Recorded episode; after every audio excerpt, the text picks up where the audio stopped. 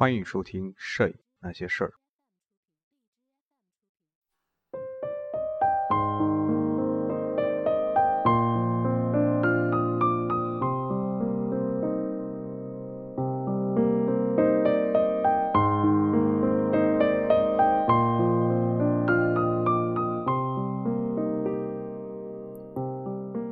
第八章：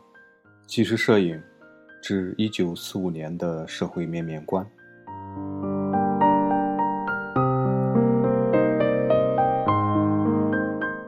纪实摄影的社会功用。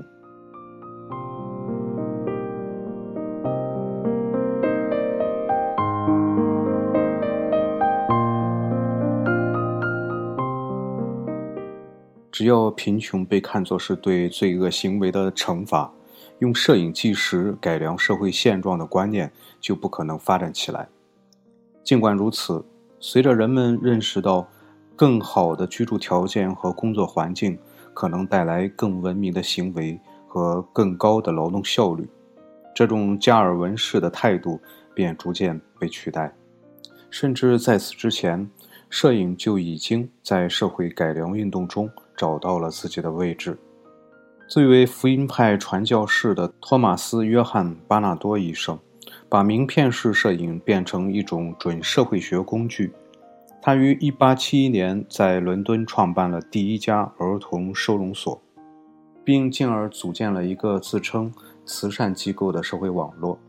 为了说明这一项目发挥的作用，巴纳多成立了一个摄影部门。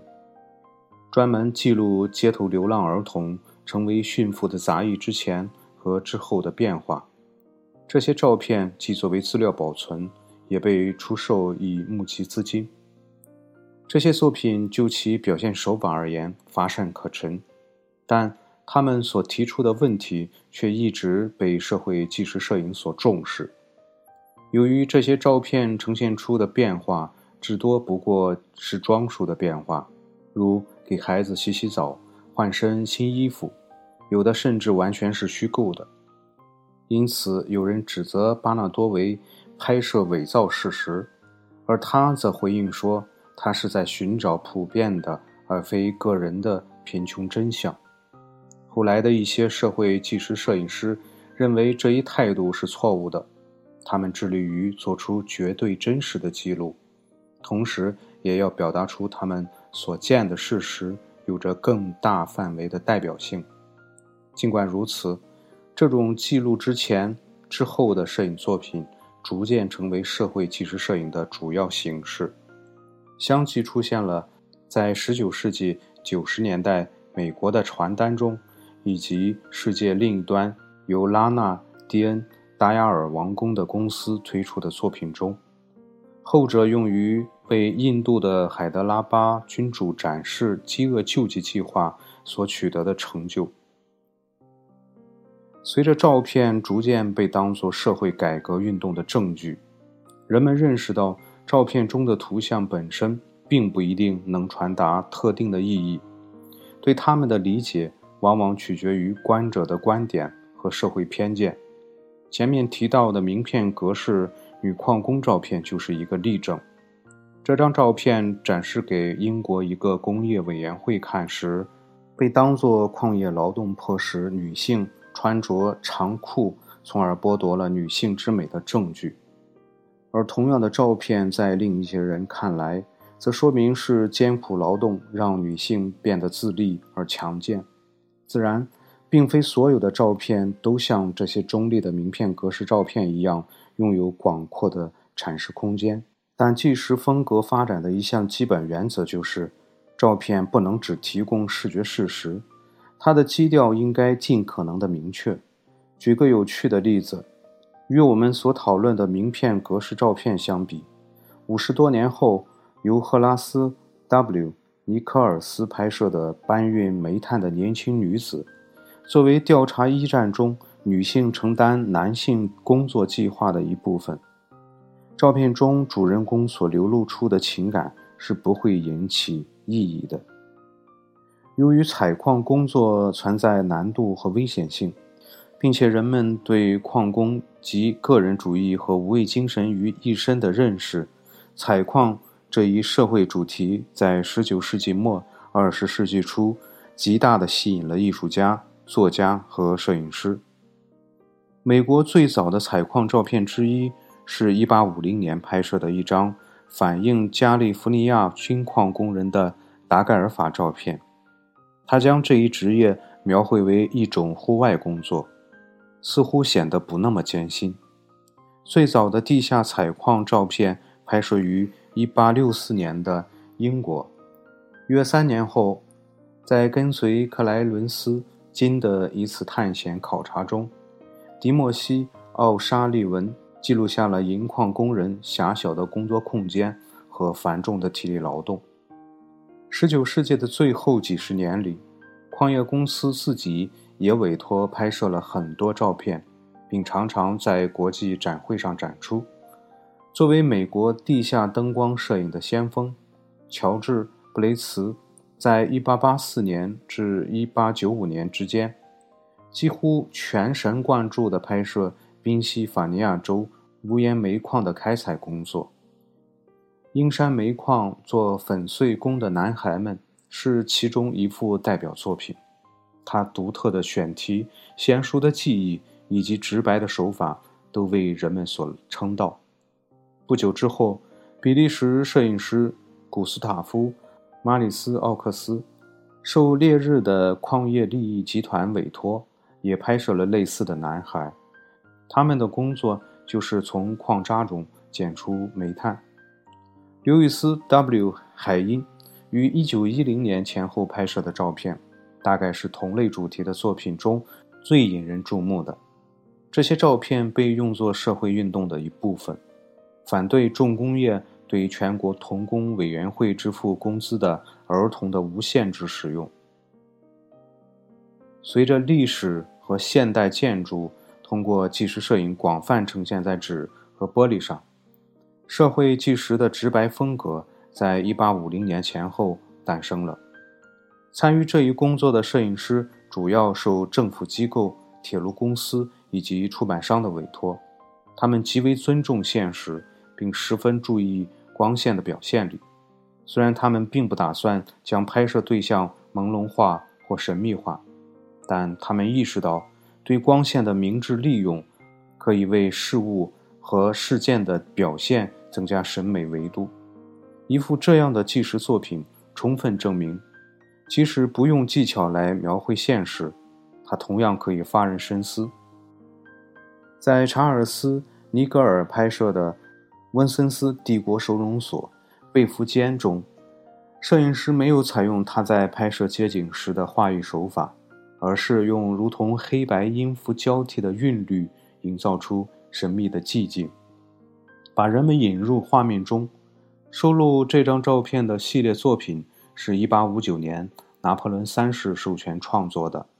用来说明政府对那些因公受伤的工人所给予的仁慈关怀。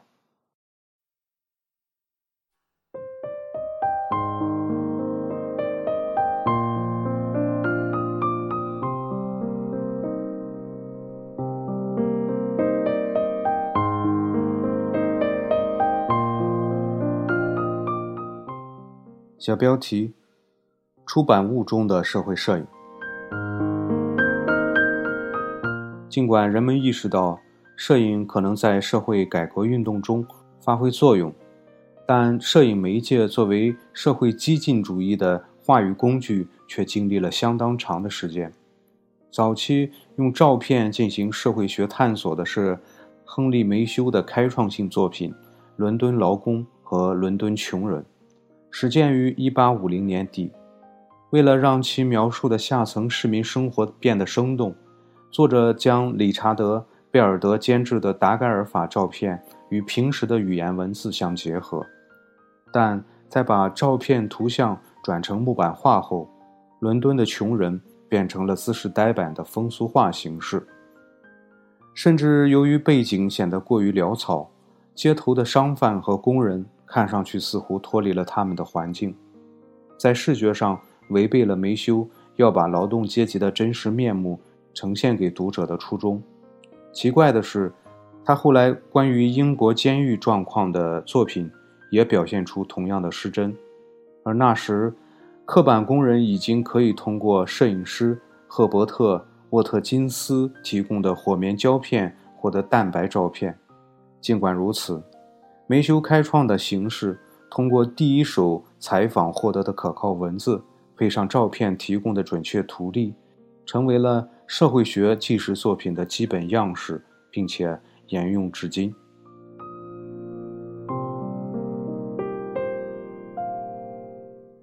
之后的另一部作品，1877年开始出版的《伦敦的街头生活》系列，重复了这一题材，但它没有使用线雕刻印，而是采用了伍德伯里法照相印版图片。原始的照片是汤姆逊从中国回来后特地为这个项目拍摄的。尽管作者阿道夫·史密斯的小品文夹杂着煽情的报道和说教的观点。但所配的三十六幅插图还是符合纪实风格准则的。这部作品并没有谴责等级制度或者贫穷本身，而是试图唤起中产阶级对穷人的更多同情，从而更加向往社会改良。为了与文字风格相应，汤姆逊采用了令人愉快的光线来拍摄街头商贩和伦敦的工人阶级。他选择了那些。模样好看的，并有意识地将它们置于类似舞台造型的场景中，但至少有一张照片——爬行者，扰乱了观众的感受。作品不自觉地突出了一个虚弱妇女的形象，他坐在粗糙的门廊里，怀里抱着一个婴儿。街头生活所要表达的目的或许并不明确，但其中的一个目标最终得以实现，那就是。建造河堤，阻止定期泛滥的泰晤士河淹没伦敦穷人的住所。当格拉斯中心区的一些贫民窟面临拆迁时，出于留下记录的愿望，诞生了一项计划。尽管其目的只是怀旧而非改革，但同样促进了纪实摄影风格的形成。随着令人不安的城市扩张。格拉斯哥促进基金会先后于1868年和1877年委托苏格兰摄影师托马斯·安南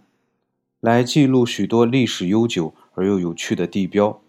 其成果最初是在1868年制成了蛋白照片，1878年再版时又补充了一些后来拍摄的碳素照片。1900年第三版通过凹版印刷制作了两个版本。名为格拉斯哥的古老院落和街道。由于这项计划并非出自改革者的构想，也就没有纳入有关生存条件的统计信息，也缺乏居民的评论。然而，安南的照片可以说是今天称作城市中贫民窟最早的视觉记录。而这部作品，以其充斥着污秽、酗酒、恶臭等所有。让城市贫穷、令人厌恶的东西，而显得尤为出众。摄影师选择了恰当的拍摄位置，并通过光线的运用，刻画出污秽和散发着恶臭的潮湿，从而使简单的世俗画面变成了展现现实生活环境的纪实照片。不管这一项目最初出于怎样的目的，即便这些照片能否作为社会纪实，也存在争议。但安南的许多照片在视角上同雅各布·里斯的作品都呈现出惊人的相似。后者是最早将照片影像当作社会变革工具的美国人之一。安南还善于用光为呆板的物体塑造形态和空间感，这也使他的作品与法国摄影师夏尔·马维尔和尤金·阿杰的作品相近。这进一步表明。纪实风格本身并不仅仅是为激进主义运动而拍摄的照片，这在摄影师沃尔德玛·弗兰兹·赫尔曼、蒂茨恩·塔勒尔的作品中表现得更为明显。他是率先认识到干板工艺为城市摄影师提供了反映社会场景空前的机会的德国摄影师。无论记录城市贫民窟、工人、工厂。军校学生还是街头生活。蒂斯恩塔雷尔的照片都同样注重画面结构和光影分布。这些照片与那些带有特定社会目标的照片的风格十分相似，这说明除了摄影师的针对性外，社会纪实摄影需要文字和语境来传达明确的信息。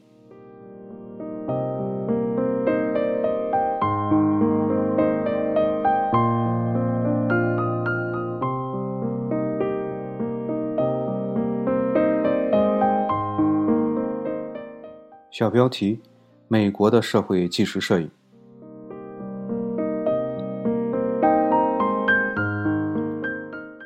维多利亚时代的保守观念到社会问题改革思想的出现，李斯在美国起到了承前启后的作用。他关注的对象是廉价公寓里的世界，占纽约半数人口的贫困者的聚居区。19世纪80年代后期。正处在改革前期，主要来自东欧和南欧的数百万移民，在工作机会的吸引下来到了美国。虽然大发展的工业需求吸纳了这些廉价的劳动力，但这批背井离乡的工人却成为了1882年至1887年经济危机的最早受害者。他们寄居在有失体面的廉价公寓里，甚至流落在美国主要城市的街头。在大多数中产阶级者看来，这些赤贫的移民应该为他们自己的贫穷负责。1890年前，政府官员对城市贫民问题视而不见，而民间慈善组织也仅仅满足于为其提供市周所和道德教育。作为纽约先驱论坛报的警察部门的专访记者，李斯被直接安插到人口高度密集。治安极其混乱的桑本德贫民窟，从那时起，他便开始自己拍摄照片，或委托别人拍摄并进行监督，用以证明其文章的真实性，同时让有影响力的人物清楚贫穷与社会行为之间的关系。这些照片被当作毋庸置疑的证据，证实了流浪儿的存在、居住环境的肮脏。以及警察局为无家可归者提供的住所的简陋，作为李斯用于公众演讲的幻灯片和书刊文章的插图，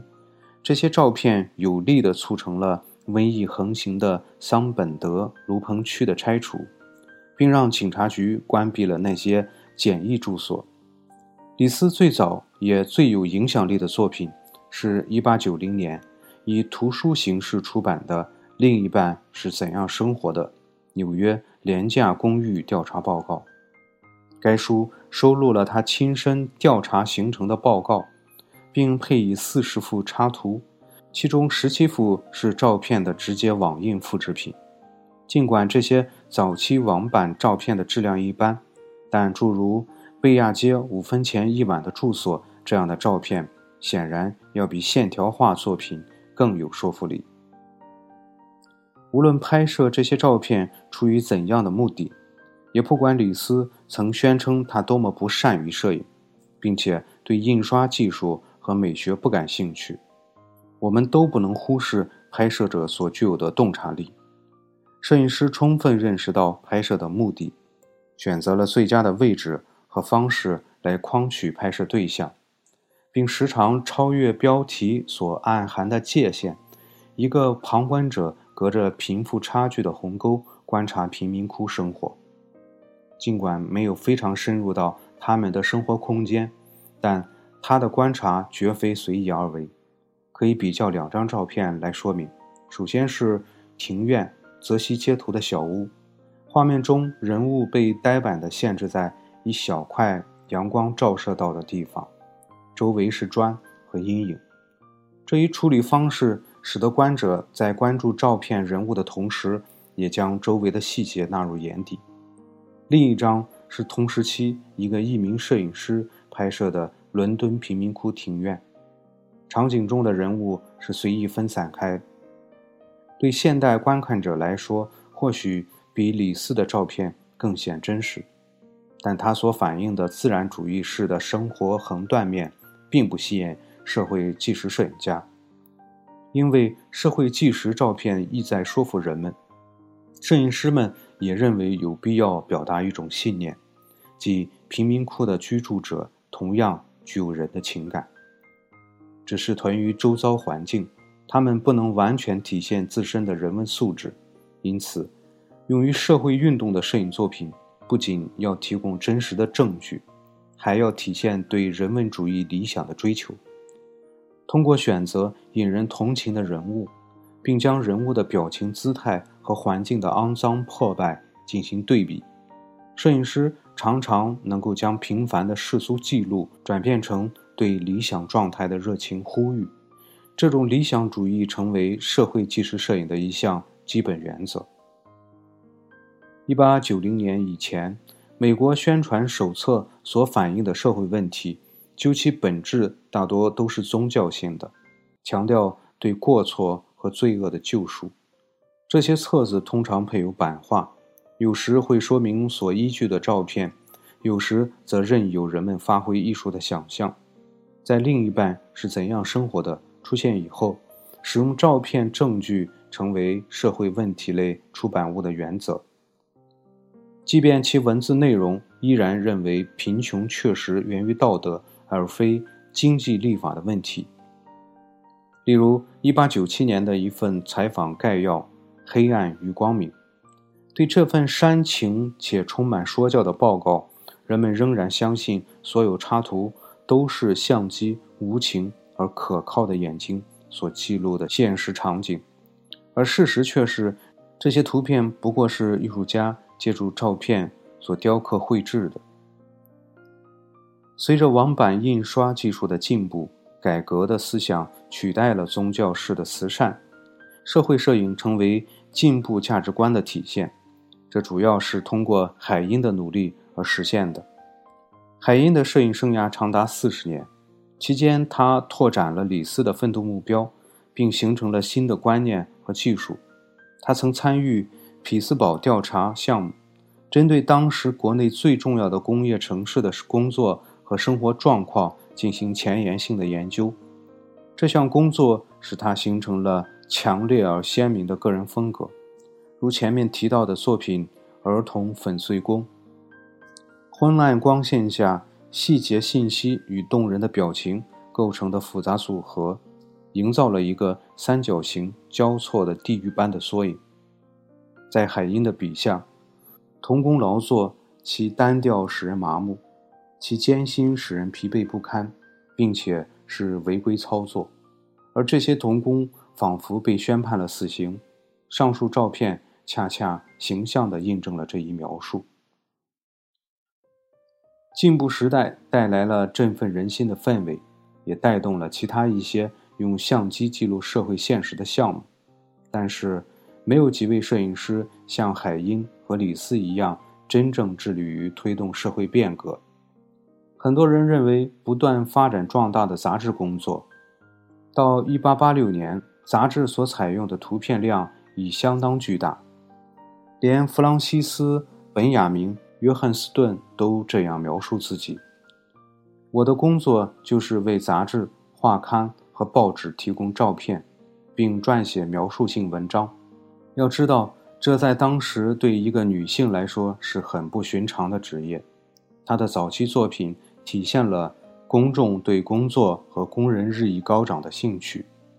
其中包括煤矿的故事、关于美国铸币厂工人的整版报道、对梅萨比岭的钢铁工人和新英格兰磨坊女工的介绍，以及关于名人重要活动的新闻故事。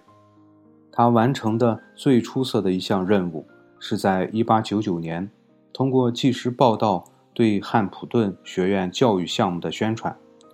汉普顿学院是维吉尼亚的一所学校，他在教育项目中引入了工业训练的改革理念，专门针对消除乡村黑人和印第安人的贫困。